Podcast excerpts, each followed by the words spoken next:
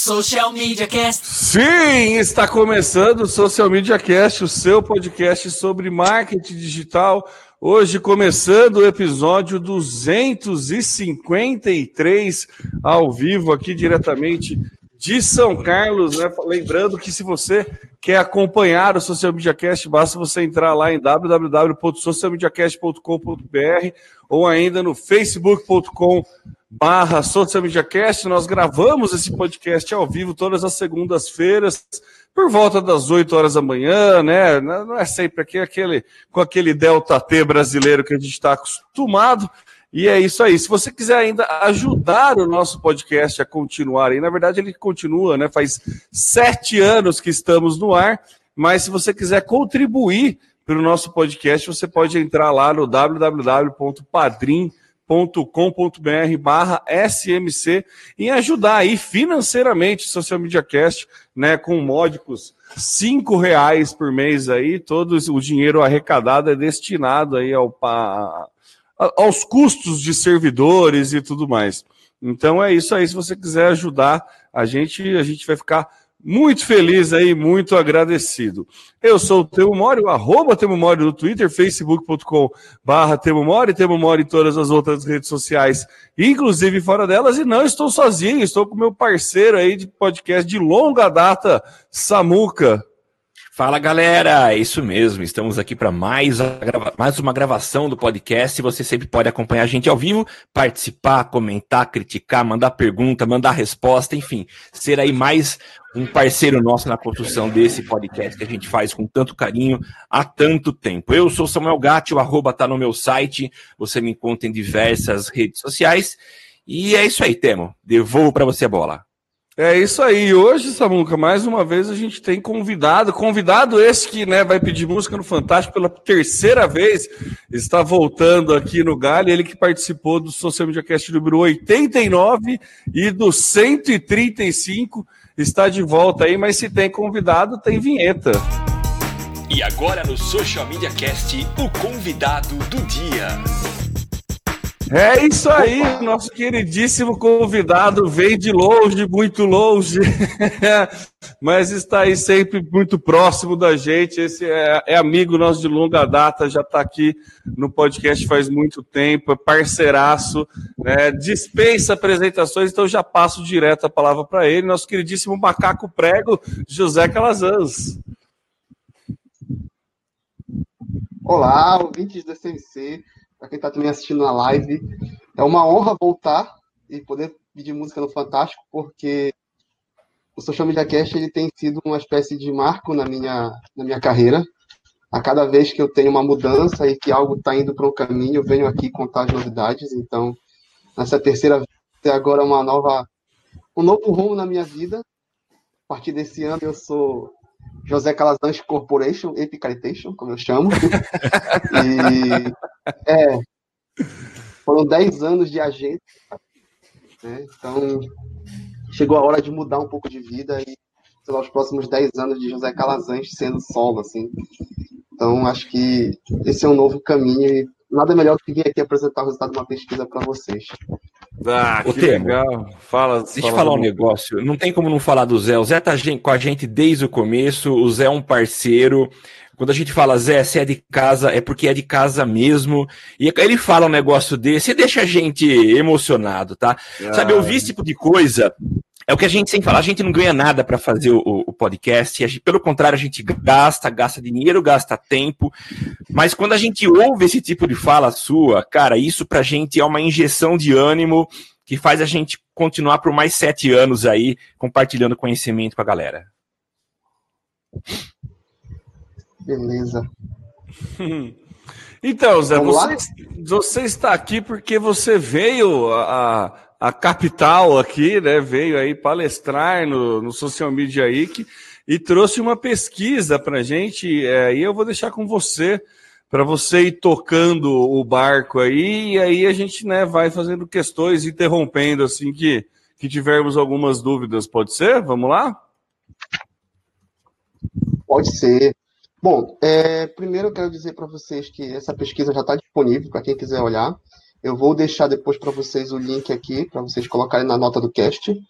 Né? E ela é o resultado de, uma, de um, um certo desconforto que eu estava sentindo, porque a gente já tem pesquisas da nossa área, não são tantas, mas já são algumas significativas. E tem uma pesquisa também que é muito representativa. Então, eu achava que estava na hora de a gente começar a olhar para um outro, aprofundar mais o olhar para nossa área e para isso precisava de pesquisas que pudessem tocar em, em alguns pontos onde a gente não estava tendo de, é, é, referência sobre ele, como, por exemplo, produção de conteúdo, como, por exemplo, relatórios. Como produção de conteúdo não é muito a minha praia, eu acabo por pensar assim, então, acho que a gente está precisando agora entender para que rumo nós vamos e onde nós estamos para a gente poder começar a desenvolver novas ações, fazer planejamento e quem sabe estudar mais, aprender e entregar melhores resultados para o cliente. E aí eu fui dar uma olhada em duas pesquisas que acontecem na nossa área. Uma é a pesquisa da Trampos, que é o raio-x do profissional de mídias sociais no Brasil. Ela já está, acho que, na terceira edição. E a outra é a pesquisa de raio-x do profissional de social analytics no país. Eu olhei para essas duas pesquisas e vi que a gente, a gente tinha um apanhado macro da nossa área, né?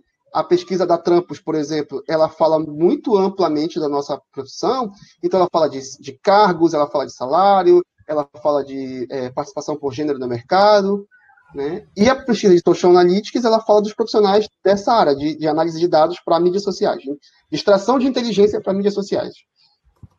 E eu fiquei, tá, e aí? O que, que essas pesquisas podem nos dizer a mais sobre isso? E não estavam me dizendo. Eu disse, então, acho que eu posso partir delas e tentar criar a minha.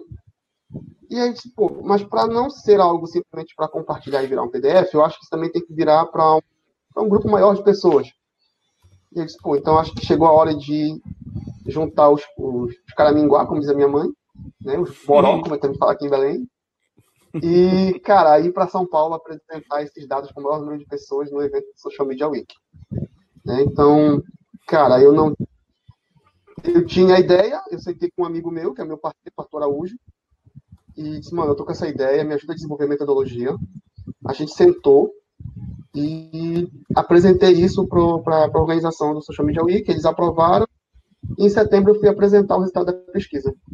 Então, foi um processo longo, né, até desenrolar, mas dá para a gente descobrir umas, algumas informações bem legais que eu coloquei na pesquisa. É, uma delas é que a gente. É, eu já falei do motivo, né? Mas a gente, eu, eu comecei a, a, pes, a, pesquisar dentro de grupos. As duas pesquisas ela mostravam que existiam três grupos principais é, no país quando se falava de mídias sociais. O primeiro deles é o social media, o Escola Social Media, né? o entusiasta da social media e o Social Media Brasil. Eles não são primeiros em ordem, alguma coisa assim. Eu, eu organizei mesmo só para apresentar. Você vai poder ver na, no slide. Quando você fala grupos, são grupos que existem no Facebook, né? Isso, ou não? Grupo de Facebook. É, tá. desculpa, isso, são grupos no Facebook. Beleza. Por quê? Porque aí ficaria muito mais fácil da gente poder é, fazer um recorte maior. O que acontece? Quando a gente tem essas duas pesquisas, elas são muito é, direcionadas a responder o questionário. Só que quando a gente trabalha com, com com, com, com, pesquisa, a gente sempre tem, a gente tem dois viés, né? A gente vai fazer uma pesquisa de campo ou uma, uma, um mergulho em alguma comunidade para poder entender como eles funcionam, ou a gente apresenta um questionário para as pessoas responderem. Como as duas já haviam é, apresentado o questionário, eu queria, a partir delas, evoluir. Então, eu precisava saber o seguinte, cara, a partir delas, o que, que elas me entregam de informação e onde eu vou mergulhar. Eu entendi que esses grupos eram um caminho porque lá já concentravam a quantidade de profissionais que falavam sobre essa, falavam sobre mídias sociais. E aí, a partir disso, eu comecei a entrar e, através de algumas técnicas de monitoramento, começar a filtrar o que se falam sobre é, relatórios de mídias sociais dentro desses grupos. Tá? E a partir daí, eu até, até falei na minha que eu não fui para lá para apresentar números. Eu fui para lá para apresentar uma, um outro, uma outra análise, porque se fosse para a gente falar de números, já as outras duas pesquisas já estavam muito bem embasadas sobre isso. Então, você consegue saber a porcentagem de homens, de mulheres e assim por diante. A pesquisa é para a gente entender. Social Media Cast. E para a gente entender o que a gente pensa, foi preciso analisar os comentários. Então, é mais que uma pesquisa qualitativa do que uma pesquisa quant. tá?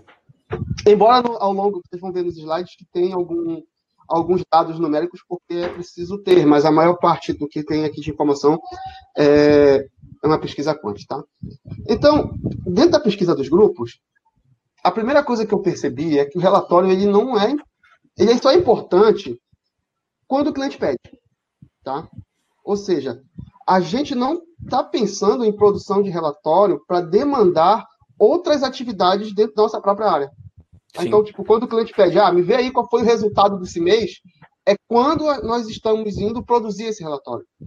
Mas, por exemplo, a gente não está entregando, é, sei lá, um, um, relatório de, olha, eu estou fazendo anúncios o tempo, to tempo todo, eu estou colocando alguns interesses dentro desses anúncios e acredito que pode voltar, por exemplo, para virar conteúdo para minha área.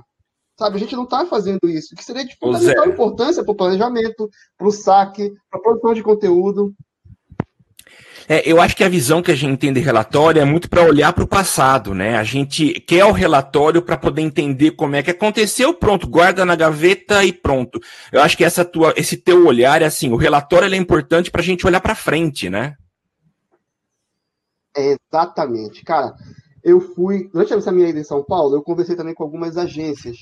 Né? Então, eu fui na Isobar. E apresentando o relatório para o pessoal da Isobar, eles disseram a mesma coisa, sabe? E na visão deles, eles já estão nesse processo dentro da agência, é, pensando em futuro. Eles até, eles até usaram esse, esse termo, assim. Aqui. E agora no Social Media Cast, o convidado do dia. com, com, com um, um, departamento de data strategy muito bem já definido e muito representado pelo mercado, né? E quanto que a gente olha esse viés dentro de um, de um grupo mais amplo, é, falando sobre o mesmo tema. Então a gente percebe que, embora a gente tenha essa necessidade de falar do futuro, a gente ainda está sendo demandado somente pelo cliente. Né? Tanto que é capaz da gente encontrar casos onde, se o cliente não pedir o relatório, eu também não vou entregar. Tá? Sim. Aí, outro ponto dentro dos grupos é que a gente não tem clareza da estrutura e do tempo de entrega desse relatório. Tá? Eu até coloquei um exemplo lá que a menina fala assim: fala galera, como vocês fazem o relatório dos seus clientes? Alguém aqui faz manualmente? Entrega mensalmente ou semanalmente? Que informações inclui no relatório? Ou seja, a gente não tem noção é, de alguns, alguns pontos básicos que precisa ter em qualquer apresentação, tipo uma capa, um índice, né, uma conclusão são pontos que precisam ter em relatório que não precisa você estar é, tá perguntando. Isso é uma, uma estrutura básica de apresentação. Então, a gente não tem essa estrutura da clareza de como é que se, se molda esse relatório. Talvez por isso a gente pense muito em, tipo, ah, o que, que tem que ter no relatório? Qual é um template de relatório? Porque talvez fique mais fácil para essa pessoa poder construir uma apresentação dos dados que, aqui, que ela precisa é, apresentar. E aí a gente também não tem noção de tempo de entrega. Né? É muito provável que as pessoas pensem que, que o mensal é o relatório que tem que ser entregue, mas eu já peguei clientes de todos os aspectos e mesmo com contas grandes, às vezes não tinha necessidade de entregar um relatório mensal, porque não havia tanta variação é, de dados, não havia tanta variação de público durante aquele período de 30 dias, que não necessitava entregar alguma coisa, entregar mais do mesmo. Então, às vezes as pessoas estão esquecendo de perguntar isso no planejamento, de qual que é a necessidade de entrega de uma informação. Muito legal você falar isso, viu, Zé? Porque às vezes a gente acaba. É, é, é isso, né? Tem gente que pede relatório semanal e a gente fala, ó, realmente estamos indo bem, estamos falando com o público. Tem gente que pede quinzenal e que você fala, é, realmente estamos indo bem, estamos conversando com o público. E você pede é, mensal e você acaba falando exatamente isso. Realmente valeu, estamos falando com o público, né? A partir do momento que a gente muda o foco e começa a ter essa visão é, para frente, né, para o futuro, o que vamos fazer, começa a fazer mais sentido essa análise de quando mostrar e quando efetivamente, é, qual é o tempo aí que eu vou conseguir ter um, um dado relevante, um insight interessante para mostrar para o meu cliente. E o Samuca está ali em polvorosa pedindo a palavra. Ah, então, e... Hermione, eu, eu, eu. e tem outro aspecto, assim, eu estou até retrocedendo uh, um pouquinho, uh, antes a gente discutir a necessidade, o que mandar, quando mandar, com que frequência mandar, o que colocar, mas tem um outro aspecto que eu acho que tem muito a ver comigo, imagino que um pouco menos com o Temo, mas talvez isso tenha muito a ver também com quem está nos ouvindo, né? Que a gente sabe da necessidade que a gente tem de, de manter, de alimentar nosso cliente com relatórios, com o objetivo de mostrar, é claro, o que aconteceu, para onde foi o dinheiro dele que foi investido, mas também para apontar o futuro. Mas tem um aspecto que eu diria até que é comportamental, de, principalmente daqueles que têm a formação em comunicação e quiseram que a vida inteira fugir dos números, não foram preparados para para mostrar relatórios, para construir relatórios e, a, e, justificar o seu trabalho em cima de números. E de uma hora para outra chega um tal de marketing digital que passa a ser aí um serviço super demandado pelos nossos clientes e a gente não está preparado para isso. E eu estou aqui assumindo publicamente a minha dificuldade em preparar relatório. Eu tenho clientes que são amigos e que me pedem relatório. E vocês não sabem o quanto é difícil. Eu falo, cara, eu sei que eu tenho que te entregar, mas essa é uma dificuldade que eu tenho e preciso melhorar. Então, eu acho que tem esse antecedente, esse, esse passo anterior, que é o quanto que o relatório precisa fazer parte da nossa cultura. Eu não fui preparado para fazer relatório, eu não tive disciplinas, eu não tive treinamento para apresentar relatório. Temo. O e convidado a academia nosso, também... Dani, fala, fala a gente. e a academia também está muito longe de entregar esse tipo de relatório, né? muito. A parte muito. acadêmica, nossa, é é, a gente sempre teve esse problema, esse delay aí da, do, do da academia pra, é, com o mercado, né? Esse, esse ano eu comecei, né? Entrei, agora sou um acadêmico, né? Então, é, sou um docente e eu percebo muito isso, sabe? Que os alunos eles são muito carentes de coisas que eles podem aplicar no, no dia seguinte da aula. É, então, assim, a grande maioria dos alunos já faz, produzem algum tipo de conteúdo. Então, eles têm essa, essa dificuldade e muitos produzem conteúdo sem, assim, ter noção de nada. É o que você falou, muita gente escolhe a publicidade para fugir de número. Né? Então acaba ficando meio perdido nisso, acaba ficando meio, meio solto, né? Então acho que é, é, é... e aí vem a pesquisa do Zé que mostra uma fazendo um gancho para voltar para o Zé, que mostra aí a importância dessa coisa aí, uma é, como essa falta de cultura de, de entregar relatório afeta a gente, né, Zé? Sim. Olha, fazendo um, um stop na minha apresentação, é, esse ano de 2019 eu fiz 10 anos de mercado. Então, eu fiz 10 anos de formado, na verdade, porque de mercado são mais tempo. Eu trabalhava na publicidade antes de eu, de eu, de eu entrar na faculdade. Mas, é, cara, 10 anos de formado, eu pude perceber algumas coisas. Assim. Eu fiz até uma reflexão no início do ano pensando nisso. E uma das grandes dificuldades que a gente encontra é essa sinergia entre a criatividade e o dado. Né? Para que a gente possa fazer com que novos entrantes e quem já está trabalhando no mercado entenda que quando a gente está falando de números, a gente não está entregando algo chato e aquilo que é já para a ponta final do nosso trabalho. Na verdade, a gente está tentando entregar insumos para você ter uma criatividade mais assertiva. Para que quando o insight venha, ele não venha é, é, cheio de falhas, ele não venha com teorias que a gente ainda não possa validar, né? para a gente possa é, parar de perder tempo com ideia ruim. Né? Falar algo Ótimo. na certeza. Então, essa, esse trabalho para os próximos anos talvez seja o nosso grande desafio. Né? Eu espero que as últimas mudanças que tenham acontecido. A gente estava falando sobre o TikTok, né? E falando sobre o crescimento do TikTok e quanto que nós, como profissionais, já mais maduros no mercado, né? e não estou falando de idade, estou falando de quem já trabalha no mercado e já está olhando isso como um viés de negócio mesmo, ele tem dificuldade de entrar do TikTok, porque ele não está conseguindo é, não está conseguindo é, visualizar como que ele pode produzir conteúdo e é, fazer um planejamento para colocar sua marca ali dentro. Ô Zé, deixa aí, eu fazer um parênteses jovem, aí rapidinho. Bicho, se a gente olhar só o público jovem, tá ferrado. É, deixa eu fazer Pode um falar. parênteses aí rapidinho, que eu achei engraçado, que eu estava até ouvindo no, no, no Braincast, acho que foi o Merigo falando que quando ele estava trabalhando, chegou um cara dono de agência assim, falou assim: "Cara, como que faz para colocar um vídeo no YouTube?" Né? A gente tem que pagar, e aí ele ficou com aquele sentimento, nossa, que cara tonto, né? Como assim? Ele não sabe como é que faz isso. Não, tem que pagar sim, paga para mim que eu faço. Os caras até fizeram uma piada na hora. Ele fala, mas meu, a hora que eu abri o Snapchat pela primeira vez, eu me senti o cara perguntando como que faz para botar um vídeo no YouTube. É porque eu não sabia para onde ir, não sabia para onde mexer.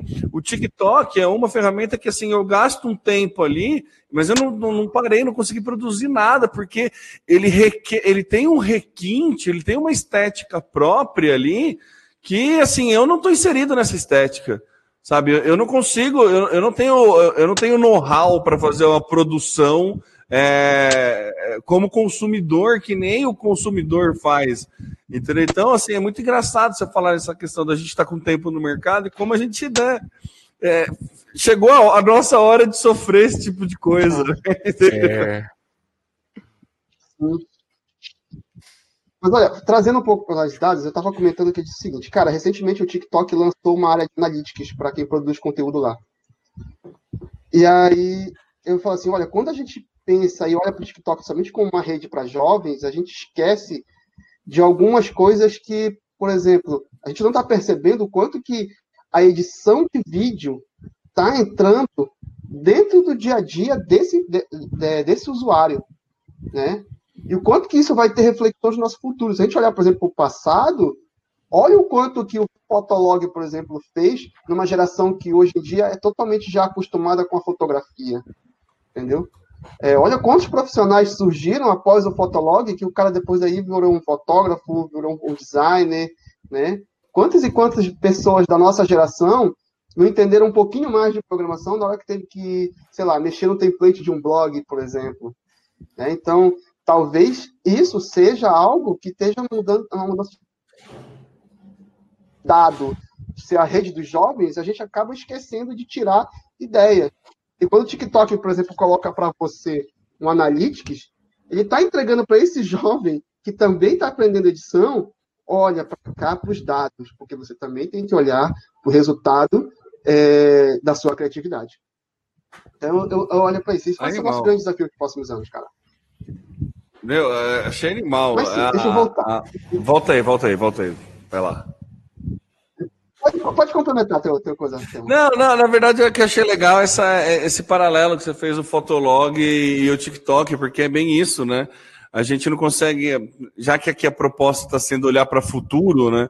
É, o Fotolog ele fez um serviço sim de a gente de introduzir o mundo da fotografia no nosso cotidiano e a gente queria compartilhar a fotografia, né? A gente tinha um, um ponto. Hoje em dia, você vê, eu, eu, vejo meus sobrinhos, assim, sabe? Meus sobrinhos, eles, cara, eles têm um. Meu, vizinho, meu sobrinho tem uma visão estética para fotografia muito rica justamente porque ele nasceu com isso, ele consegue pensar regra dos terços assim, sem nunca ter estudado regra dos terços, sabe? Legal Só que consumir né? aquele negócio. Ele pega um pôr do sol que ele vê legal, ele tenta colocar uma árvore ali perto, ele tem uma visão estética para isso. E o TikTok está fazendo isso com vídeo, né? Começa a ter essa visão estética para vídeo, para produção de conteúdo em vídeo. Então, cada vez mais vai ficar mais rico o conteúdo a ser criado cada vez vai ter uma. tá subindo o sarrafo, né? Entendeu? Então acho que é, é importante a gente ter essa noção de que o que vai vir para a gente, né, de trabalho, de demanda. Só vai crescer. Mas deixa eu voltar.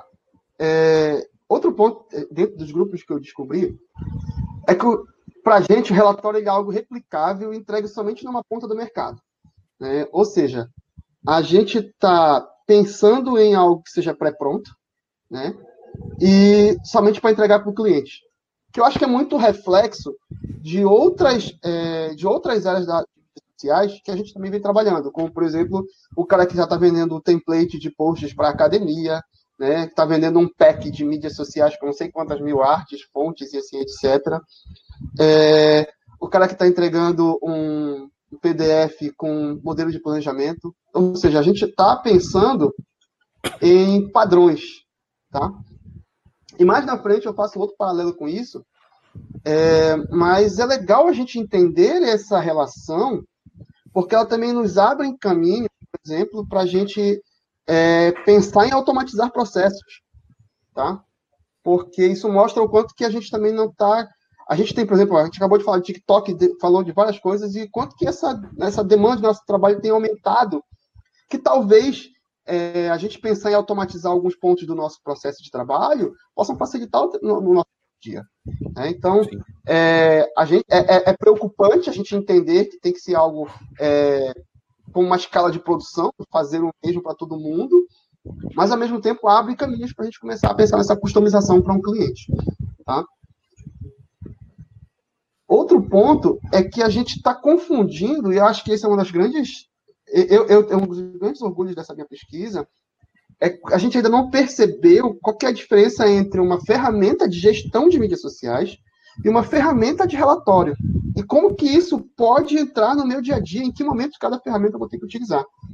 Né? Muito por conta é, das, das entregas de serviços que essas ferramentas estão nos dando. É basicamente, eu até mostro na frente quais são as, as, as quatro principais que a galera tem comentado. Mas, assim, basicamente a gente está entendendo que, por exemplo, um MLabs também é uma ferramenta de relatório. E não, não, não, e está achando também que, sei lá, um dashboard é também uma ferramenta de gestão, sabe? Então, perguntando para dashboard como é que eu faço para agendar um post e perguntando para MLabs como é que eu faço para medir, sei lá, o engajamento dos meus stories. Né? Então, a gente não está percebendo isso. E isso aí é um ponto, eu acho que na nossa formação, da gente entender o que é gestão, o que é, o que é relatório, o que é dashboard, sabe? A gente não está percebendo isso. E aí o que acontece? Eu até digo que as ferramentas que oferecem essas funções hoje, elas são muito elas são muito é, ligadas à necessidade do consumidor. Então, o consumidor está pedindo isso, eles estão entregando, é, sabe, um entrega, um entrega lágrimas, o outro tem o lenço. Então, eles estão muito isso. Só que agora está na hora da gente começar a entender que essa diferença ela também pode fazer um, um, um resultado gigantesco no nosso trabalho. O que eu percebo, e aí já é uma visão minha, não é só da pesquisa, é uma visão minha que quanto mais leques de opções as ferramentas estão entregando, mais distantes elas estão da produção de relatório, tá? da entrega do relatório. A gente vai ver isso mais um pouco adiante. Mas isso aí, acho que é mais uma, uma questão aqui... de, de mercado, né, Zé? Não é bem que é, a, a, ferramenta vem para entregar uma necessidade de mercado, né? E não que a ferramenta in, introduz uma forma de pensar e de, de, de, Acho que o problema da confusão não é da ferramenta em si, mas sim da, da nossa, né? Da gente profissional de não conseguir ter Exato, essa, essa diferenciação. Exato. Exato. É nossa. Eu também acho que tem a ver um pouco com custo, sabe? Talvez o custo seja muito menor você contratar uma ferramenta que te entrega um leque de opções maior, mas Sim. tem algumas deficiências em algumas áreas do que contratar uma específica. Né? Só que a gente chega num ponto, e conforme a gente vai é, amadurecendo no mercado, a gente vai entendendo que algumas necessidades de entrega com o cliente a gente precisa ter mais específicas. Talvez a, a ferramenta de gestão não te entregue, não te entregue nesse sentido. Tá? É, e aí, quando eu olhei para isso, eu pensei, cara, o que, que essas ferramentas pensam sobre relatório? Né? Porque, afinal de contas, elas também fazem parte do nosso, do, nosso ecossistema de, de, mídias sociais. E aí eu peguei e captei as quatro principais que as pessoas comentam nos relatórios. Que é a o Reportei, o MLabs e a Teste. São duas ferramentas de, de entrega de relatórios e duas de gestão de mídias sociais. Né? E, no final das contas, todas entregam é, alguma coleta de dados para você organizar e entregar isso em forma de relatório. É, o que elas falam é que todas têm um discurso de praticidade e rapidez, justamente para que a gente possa é, não perder tempo é, produzindo. Isso é bem legal, porque é aquilo que eu falei, elas acabam automatizando algumas, alguns processos que às vezes são, às vezes não, muitas vezes são demorados é, principalmente o processo de você separar a informação que você precisa para poder entregar é, para o usuário. Né? Só que nessa corrida, a gente acaba não diferenciando é, essa, essas coisas e que acaba gerando uma certa confusão. E uma confusão gerada até mesmo pela própria, pelas próprias empresas. Tá? Quando a gente vai olhar, por exemplo, a abordagem de conteúdo delas, a gente percebe que muito pouco se fala sobre a construção de propriamente do relatório. Se fala mais sobre gestão. Tá? Então, tu vai entrar, por exemplo, na mídia proprietária delas, no Facebook, no Instagram, tu vai ver é, conteúdos assim, ah, cinco apps para você fazer os stories melhor. Mas não, beleza, tá certo, se você com uma ferramenta de gestão. Mas quando uma ferramenta de relatório faz isso, eu falo, pô, mas tu não tá, tu tá uma ferramenta de entrega de dados? Fala um pouco mais sobre análise de dados, sabe? Me explica o que é uma impressão, sabe? Porque aí vai ficar muito mais fácil para o usuário entender é, em que momento eu vou poder entregar essa impressão para o meu, pro meu consumidor, sabe? Sim. Será que esse é um bom momento de eu falar para ele o que alcance? Tá? Será que é um bom momento de eu, de, de eu, é, de eu explicar para ele qual é o componente de engajamento que vocês estão utilizando, quais são as métricas de engajamento que vocês estão colocando dentro desse, desses componentes? Então, é, quando elas não tratam dessa forma, fica muito mais confuso na cabeça do consumidor entender essa diferença. Fantástico. Tá? Muito legal. É, é, outra coisa, pode falar. Não, é, é engraçado isso, né? Que a, a, a gente tende a tentar. É, é, é, fica meio longe do nosso mercado ainda, do nosso mercado, quando eu digo nosso mercado, pequenas agências ou profissionais liberais que trabalham com. Porque entra numa questão de custo que a gente ainda não consegue repassar é. Porque o cliente ele não consegue ter essa percepção da importância de um relatório para uma análise futura, e isso é culpa nossa. Né? A gente não educou corretamente para mostrar a importância que é ter uma ferramenta.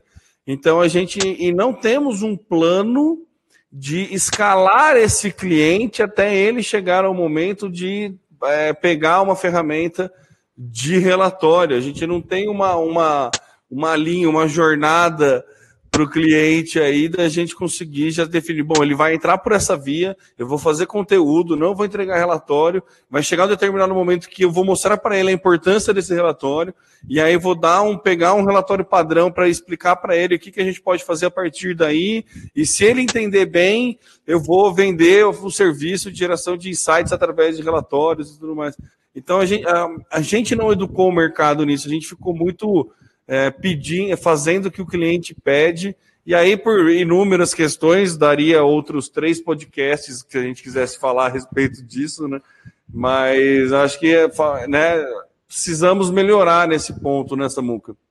É, e tem um, um, um, aspecto, já colocando de novo a culpa na gente, eu não, eu não acho nem só que seja essa questão da gente não ter educado o cliente, mas a gente se convencer da necessidade, a gente dar a verdadeira importância do papel de um relatório, dos dados que ele entrega, para daí sim apresentar para o cliente. Porque a gente tem, existem soluções que a gente apresenta para o nosso cliente, a gente convence o cara a pagar e investir. Eu acho que falta a gente se educar a, a olhar valor nesse tipo de informação. É. A gente vai ter, esse vai ser um, um dos nossos, nossos grandes desafios, é retomar, que eu costumo dizer, retomar a pesquisa para dentro das agências, sabe? Porque eu conversando com um, um amigo meu, ele já tem, pô, se eu estou fazendo 10 anos, ele está uns 40 anos de mercado aqui em Belém. Né? E conversando com ele, ele falando assim, cara, eu não sei, mas em algum momento a pesquisa sumiu de dentro das agências de publicidade, seja por conta do profissional ou seja por conta do cliente, sabe, não, não demandar. E ele falava, ficava se perguntando assim, cara, eu não sei em que momento isso aconteceu, mas a gente de repente parou de falar de pesquisas. E no passado, quando eu comecei a trabalhar, era comum a gente ter pesquisa vindo é, dentro das agências. A gente tinha pesquisa de, de, de consumidor, a gente tinha pesquisa de fluxo de loja. Hoje em dia não, hoje em dia o briefing já vem com eu quero isso e pronto e acabou. Sabe? Então, uma percepção de alguém que já está muito mais tempo no mercado, se perguntando Sim. o que a gente fez com pesquisa. Tá? E aí vai ser um, um, trabalho retomar, porque eu costumo dizer que hoje a gente vive com a métrica na nossa cara, né? a gente vive com o dado na nossa cara. E é um caminho sem volta. Né? Então, por ser um caminho sem volta, cada vez mais a necessidade da gente olhar para o número e, e, extrair insights dele vai ficar vai, vai ser é, dia a dia do nosso trabalho. Então, a gente começar a perceber como que eu vou colocar isso dentro meu, da minha equipe? Como que eu vou fazer com que a minha equipe crie a partir de uma informação numérica? Nossa, isso vai ser, o, vai ser o, a chave do bolo. Eu acho que tem um, um, um indicador para isso, de que a gente já está nesse momento que a gente precisa avançar mais rápido, é quando a gente olha, por exemplo, o Canis, sabe? Que já tem uma categoria de data strategy, sabe? é, dizendo assim para a gente, cara, dados são importantes. Se você não fizer estratégia de comunicação baseada em dados, sabe, muito provavelmente prêmio em Cannes você não vai ganhar. É, se, e se a gente sair, é, extrapolar do mundo de publicidade, entrar no mundo aí de, de, de startups, esse tipo de coisa, toda essa cultura que está super em voga aí, a questão de criação de unicórnios e blá blá blá, na verdade eles partem de um princípio muito claro que é cria o MVP, faz o produto mínimo, põe para testar, coleta dado, vê Exato. se vai dar certo ou não uhum. e descobre rápido se vai dar errado, né? Fail fast, fail cheap, né? Tipo, Exatamente. É, é, fale antes, quebra antes, é, né? não, não deixa a coisa ficar grande. E, e, a gente tem muito que aprender, né? Esse, esse modelo com não, né? Na, na questão de criar um MVP e tudo mais mas de, dessa análise de dados mesmo, né? A gente fala, nossa, porque hoje em dia tudo é big data, que hoje em dia tudo é análise de é data analytics, né? Tudo análise de dados, só que a gente está olhando para um mundo que está crescendo para caramba, movimentando um monte de grana, e a gente não pensa que a gente pode aplicar aquela estratégia na nossa realidade, né? Acho que é, é engraçado esse ponto que você falou, que momento que a pesquisa foi embora, né? Sim, sim. É, e é, e é isso que, que, o, que, o, que o Samuca fala, né? A gente, a gente nós somos culpados, porque ela foi embora e a gente deixou ela embora, sabe? Agora tá na hora de convidar para entrar de volta para a gente. tá na hora de buscar, né? É. é. E aí, olhando para isso, eu pensei assim, tá, eu olhei os grupos né? e olhei para as ferramentas e isso foi baseado no que, que uma, duas pesquisas me disseram, né? Mas o que, que essas duas pesquisas também ainda podem me dizer mais sobre? E aí eu voltei para as duas pesquisas e fiz uma análise é, do que, que elas nos dizem sobre nós mesmos, e isso possa ser replicado. E aí eu peguei a pesquisa de raio-x do profissional de Social Analytics e a pesquisa de raio-x do profissional de mídias sociais da Trampos, e disse assim, cara, quanto que elas são é, iguais, que podem nos trazer informações para a gente extrair para o futuro, né? Cara, um dos primeiros pontos é que é o seguinte: a pesquisa de Social Analytics ela diz que 29% do nosso, da nossa mão de obra trabalha a maior parte do tempo com inteligência de social media. 29% trabalha a maior parte do tempo. Isso quer dizer que os outros, a outra porcentagem a gente não está não tá fazendo isso, velho. Tá entendendo? Ao mesmo tempo, é, a pesquisa da. Essa mesma pesquisa, ela fala que planejamento e execução demandam mais tempo do nosso trabalho. Ou seja, cara, a gente não está com tempo dentro da nossa, do nosso dia a dia para fazer relatório. A gente está se preocupando muito com planejamento, a gente está se preocupando muito com a entrega de conteúdo e o relatório provavelmente é uma etapa que não está fazendo sentido. É, sentido não, tipo, não está não tá sendo dada a devida importância. Isso, se a gente for olhar para o relatório de Social Analytics, né, são profissionais que trabalham no dia a dia lidando com dados. Mas ele tem uma característica de um profissional que trabalha sei lá, com todas as etapas de mídias sociais, produzindo conteúdo, um, um gestor de comunidade, um planejamento e assim por diante. Ou seja, até dentro de quem trabalha com dados, ele não está com tempo suficiente para trabalhar com dados. Sim. É. Então a gente já tem um buraco aí muito um grande para trabalhar, para formar, é, para trabalhar, para formar profissional, né? Tempo também está com um, um, um, espaço muito grande para as ferramentas entrarem, para as escolas de formação, para as faculdades entrarem dentro desse universo. Tá? Sim. É, a pesquisa da Trampos, por exemplo, ela fala que é, uma das principais coisas que a gente quer para o mercado é um membro para mostrar o resultado do que fazemos. Tá?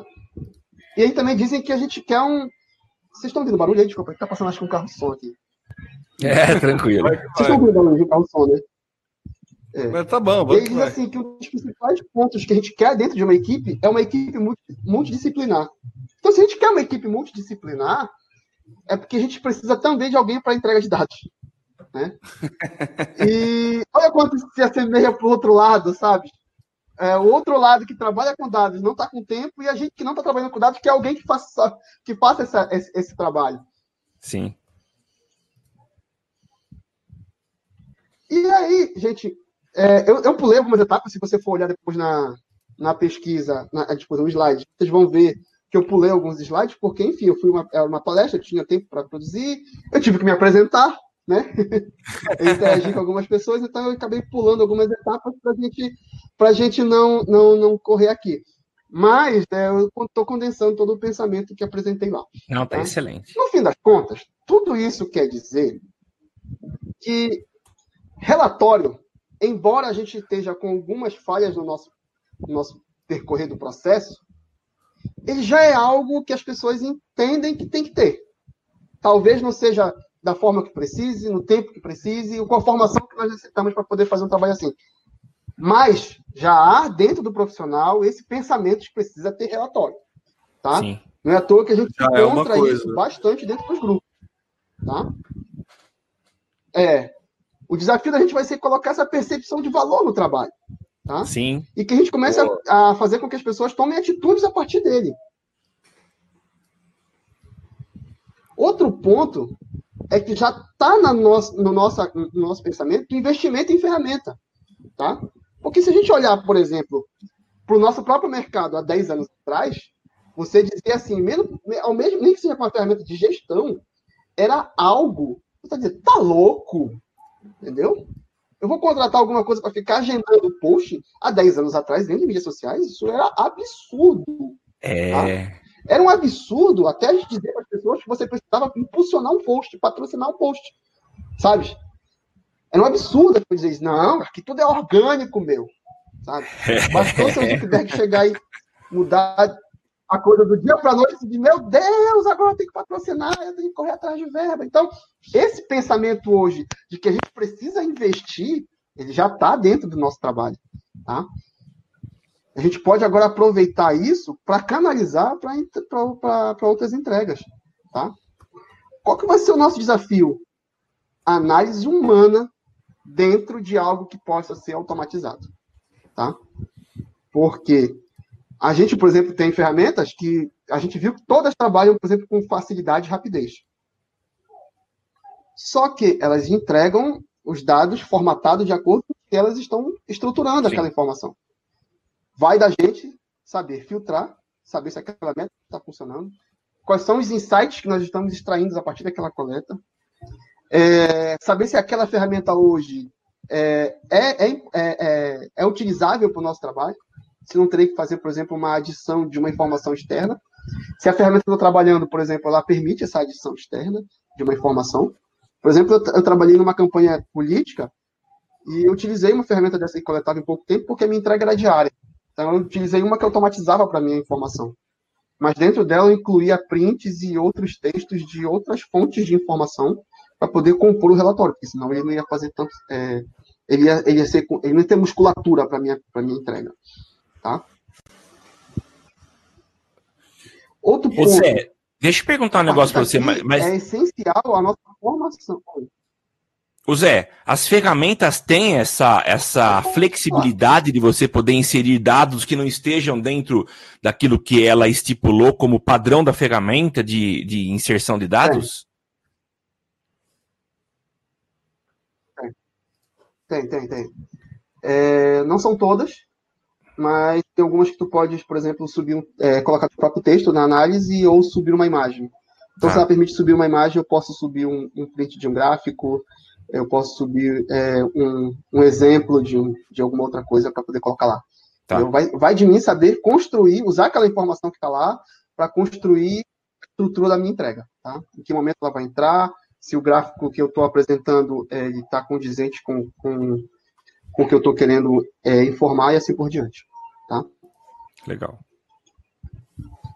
É, a gente também está agora no momento que a formação de produção de relatório precisa vir da gente e também precisa vir do mercado. Tá? Ou seja, a gente já entendeu que o relatório é essencial, né? a gente já entendeu que precisa ter investimento em ferramenta para isso, e agora é preciso entender que você tem que se formar, é, que precisa se colocar isso dentro da sua habilidade. Mesmo que você não vá trabalhar com relatório. Tá? Para que a gente possa extrair essa informação e ter ideias melhores. Né? É, teve um exemplo agora recente, que foi da escola. Escola analisando É, não, não foi escola, desculpa, foi o Boticário. Não, Avon, Avon. Avon. Avon analisando Sim. os comentários negativos em publicações dela, ela percebeu que aquilo ali podia virar criação de novos produtos, porque ela entendeu que os comentários negativos que existiam dentro das suas mídias sociais, eles representavam insatisfação em cima dos seus produtos. E ela foi lá, pegou esses comentários, trouxe para dentro da área de desenvolvimento, melhora esses processos, porque é aqui que as pessoas estão recomendando, é, estão reclamando. Sabe? Então, ela entendeu que aquela informação ela pode servir para a criação de produto. Isso é um, isso é um insight extraído a partir de dados. Tá? A nossa formação hoje tem que ser guiada para esse sentido. E eu acho que é por isso. Acabou.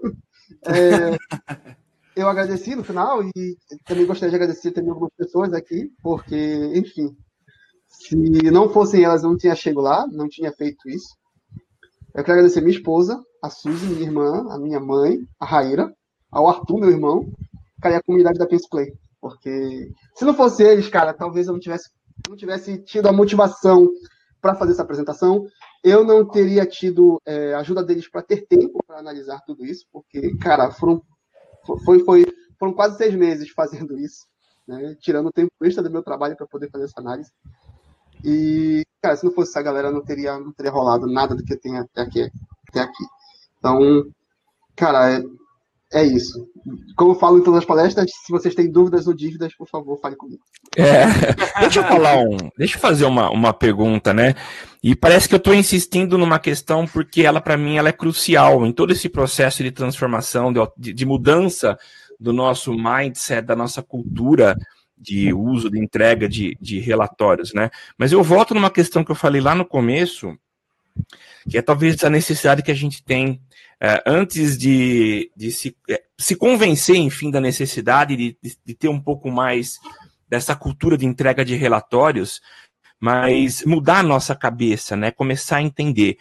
Agora eu vejo que cada vez o mercado uh, tende para um caminho que é um caminho diferente do que a maioria de nós uh, traçou ao longo toda a vida, né?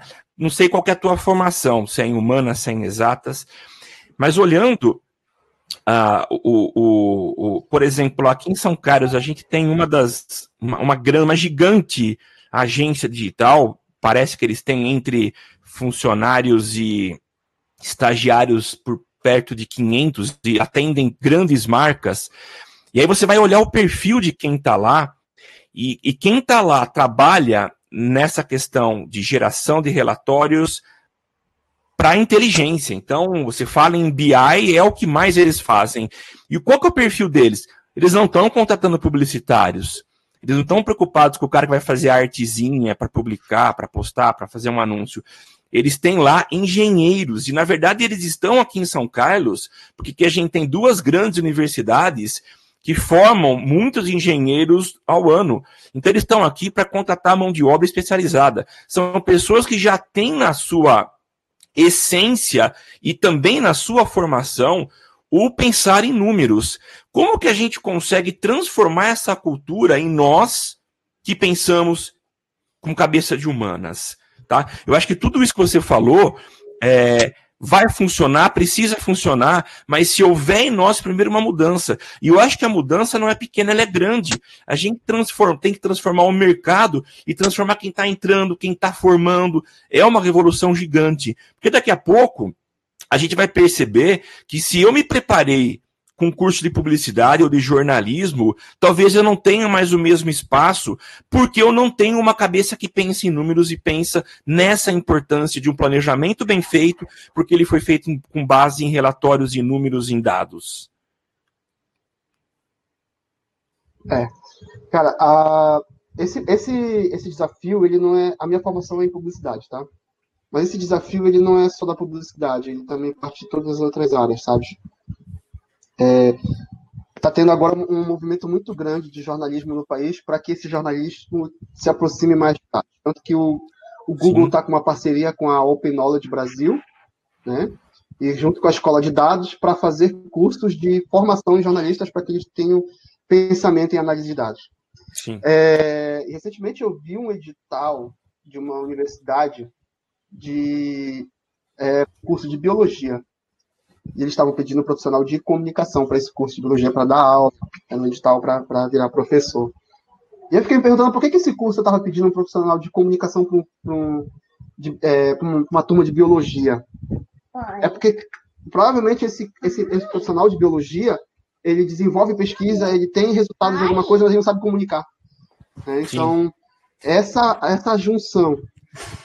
Acende a filha aí, rapaz. Oh, é, prioridades. De, de distintas.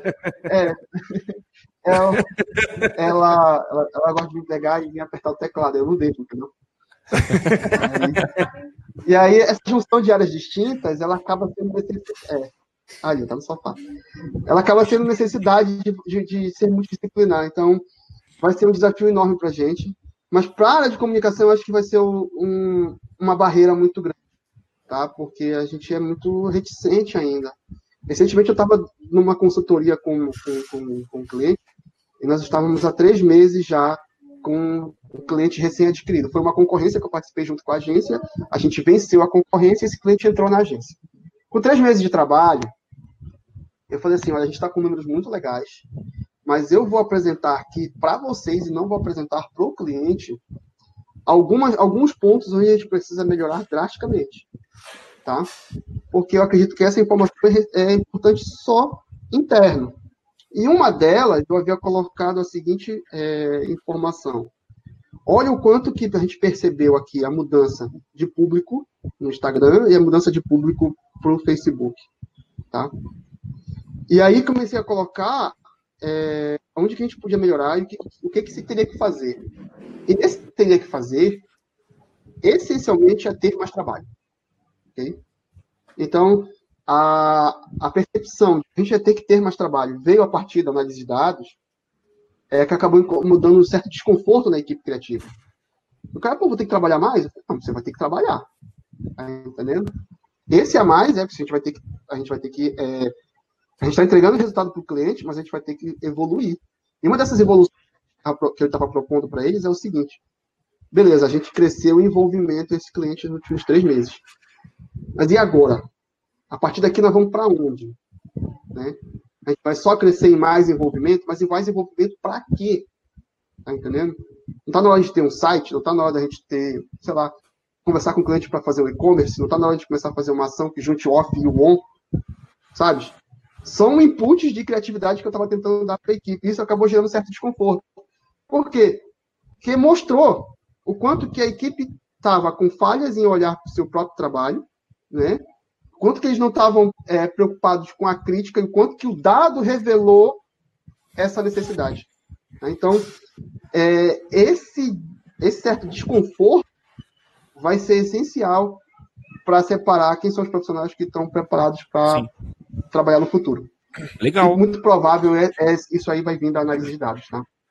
Uma coisa que o, que o Zé comentou aí, que eu acho que vai ser também engatando na, na resposta para o Samuca, é, ele fechou um cliente em parceria com uma agência, ou seja, a agência está buscando parceiros fora já, uma vez que essa barreira está imposta e a gente não tem a, a competência, né, né a habilidade de lidar com esse número, a agência está buscando um parceiro para fora então, eu acho que o, o movimento natural, Samuca, é, antes da gente aprender, vai ser ou a gente trazer para dentro alguém que.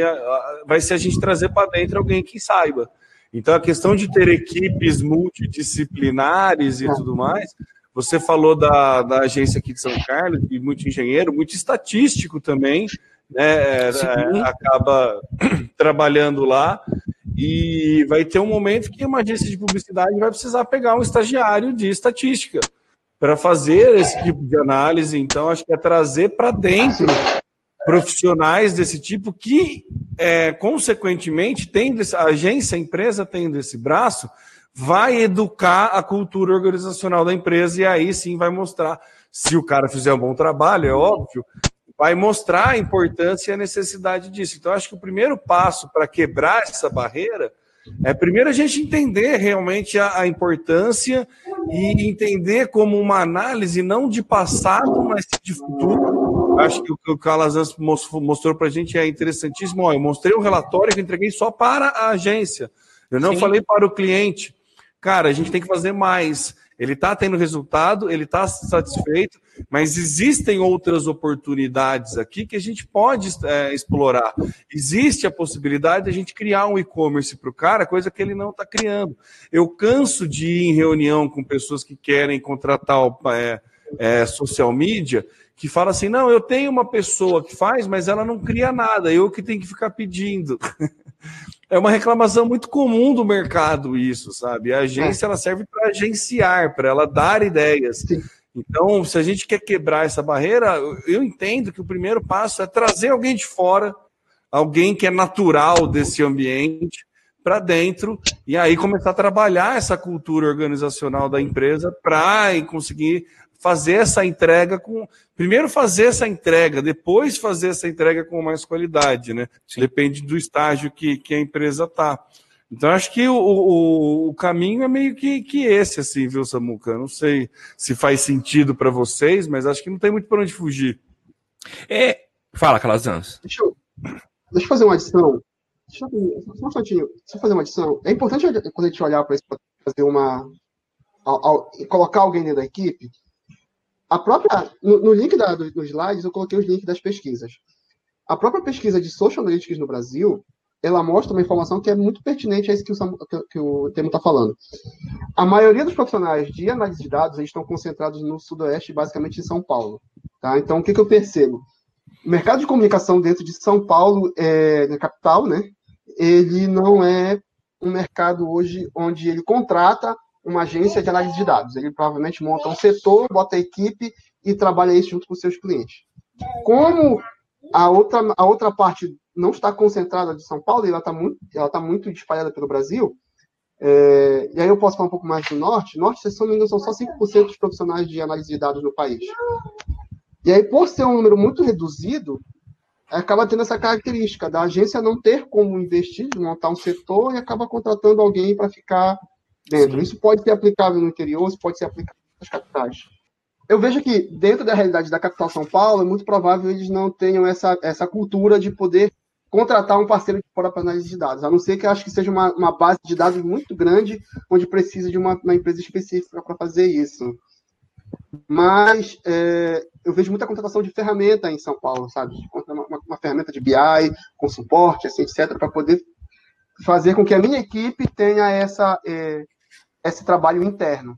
Já em outras capitais, onde não está concentrada a quantidade de profissionais, é, isso é, deve ser mais comum de você ter um parceiro que possa fazer isso para você. Então, tipo, para quem está precisando em entrar nesse mercado, é um caminho, tá? Principalmente como se afasta mais das capitais. A quantidade de profissionais reduz e provavelmente a demanda para você entrar no mercado e poder se posicionar aumenta. Maravilha. Show de bola. Acho que é isso, né, Samuca? Pô, muito legal. É, a gente aprende bastante ouvindo ao Calazans. Eu, eu, eu ouvi tua palestra, uh, achei super legal.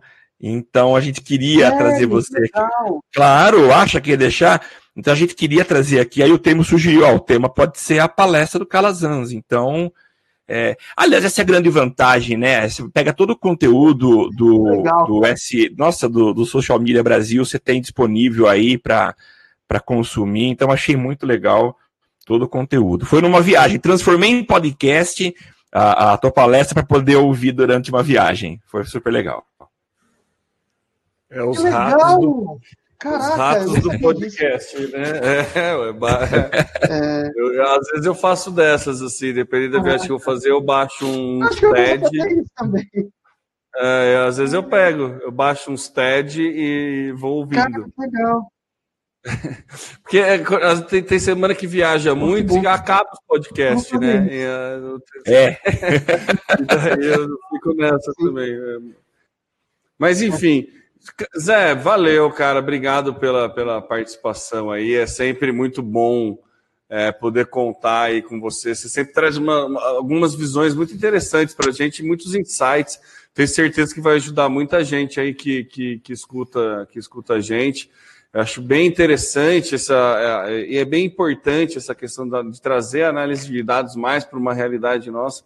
Eu acho bem legal. E aí eu passo aí para você fazer suas considerações finais, aí passar todos os pontos de contato. Quem quiser assinar a sua newsletter, o que, que faz, como é que é, vai, manda, manda o jabá aí já. Bom, eu quero agradecer para você que ficou ouvindo a gente aqui, na live, ou você que baixou para ouvir a gente. É, eu fico muito feliz de saber que tem gente interessada pra, em, em análise dados. Nessa, nessa apresentação, deu para conhecer algumas pessoas, deu para aumentar um pouco mais a base de contatos, de conversar com pessoas, fazer novos amigos que gostam disso, que têm paixão. Não é à toa que eu, eu começo a minha palestra perguntando quem é que tem paixão sobre isso. É, porque é importante a gente ser apaixonado por essa área. Cara, eu quero deixar, para quem quiser falar comigo, penseplay.com, ou quem quiser assinar minha newsletter, penseplay.com.br newsletter, que você vai poder falar comigo, vai poder acessar. Eu mando semanalmente uma newsletter sobre, é, é, sobre, sobre análise de dados. E se você gosta de ferramenta, eu falo muito de ferramenta lá, principalmente as gratuitas, para a gente poder dar aquela economizada. Legal. E, cara, Estou disposto, eu sempre digo assim, vem, vem a mim todo no inbox que eu respondo.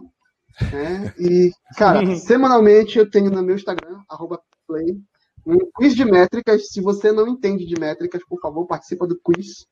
Que aí eu explico. Por exemplo, a última da semana passada eu perguntei o que, que era um view para Netflix. Expliquei por que, que a Netflix achava aquilo que era um view. Fiz uma discussão com a galera sobre o que, que era e tal. E, então, é um quiz, tu gamifica, tu aprende sobre métricas e assim leva adiante. Cara, é bem é legal, é bacana. Legal, cara. falar que tu aprende pra caramba. Legal. Show de bola. É isso, Sim. Samuca, é isso, né? É isso, mais uma vez com o Calazans, que a gente já disse, é, é, um dos nossos parceiros de longa data, então sempre é um prazer gigante recebê-lo aqui com a gente, viu, Calazans? Valeu mesmo pela, pelo compartilhamento de, de conhecimento. Isso aí, tudo que o Calazans comentou aqui vai estar nas nossas notas do cast e você pode acompanhar a gente lá no socialmediacast.com.br, facebook.com.br socialmediacast, socialmediacast aí, social MCast lá no Twitter e se você quiser auxiliar o Social Media Cast aí de forma financeira, você vai lá no padrim.com.br barra SMC. Eu sou o Temo Mori, o arroba Temo Mori no Twitter, facebook.com barra Temo Mori, Temo Mori em todas as outras redes sociais, inclusive fora delas. E passo aí para as considerações finais do Samuca e é isso, né? Tá certo? Me perdi um pouco de quem estava comandando. Não, não, você tinha que perder ou no começo ou no fim do episódio. Perdeu no final, tá feito. Ah, tá ok. É a nossa cultura. É, é isso aí. Eu sou Samuel Gatti, o arroba tá no meu site. Nas redes sociais. Ah, claro. Eu sou Samuel Gatti, o arroba tá no meu site nas redes sociais, falando diretamente aqui de São Carlos, São Paulo a capital da tecnologia e do conhecimento. E a gente volta a se encontrar na semana que vem. Tchau, tchau. É isso aí, valeu, galera. Até semana que vem. Aqui você aparece, aqui você acontece. Social Media Cast.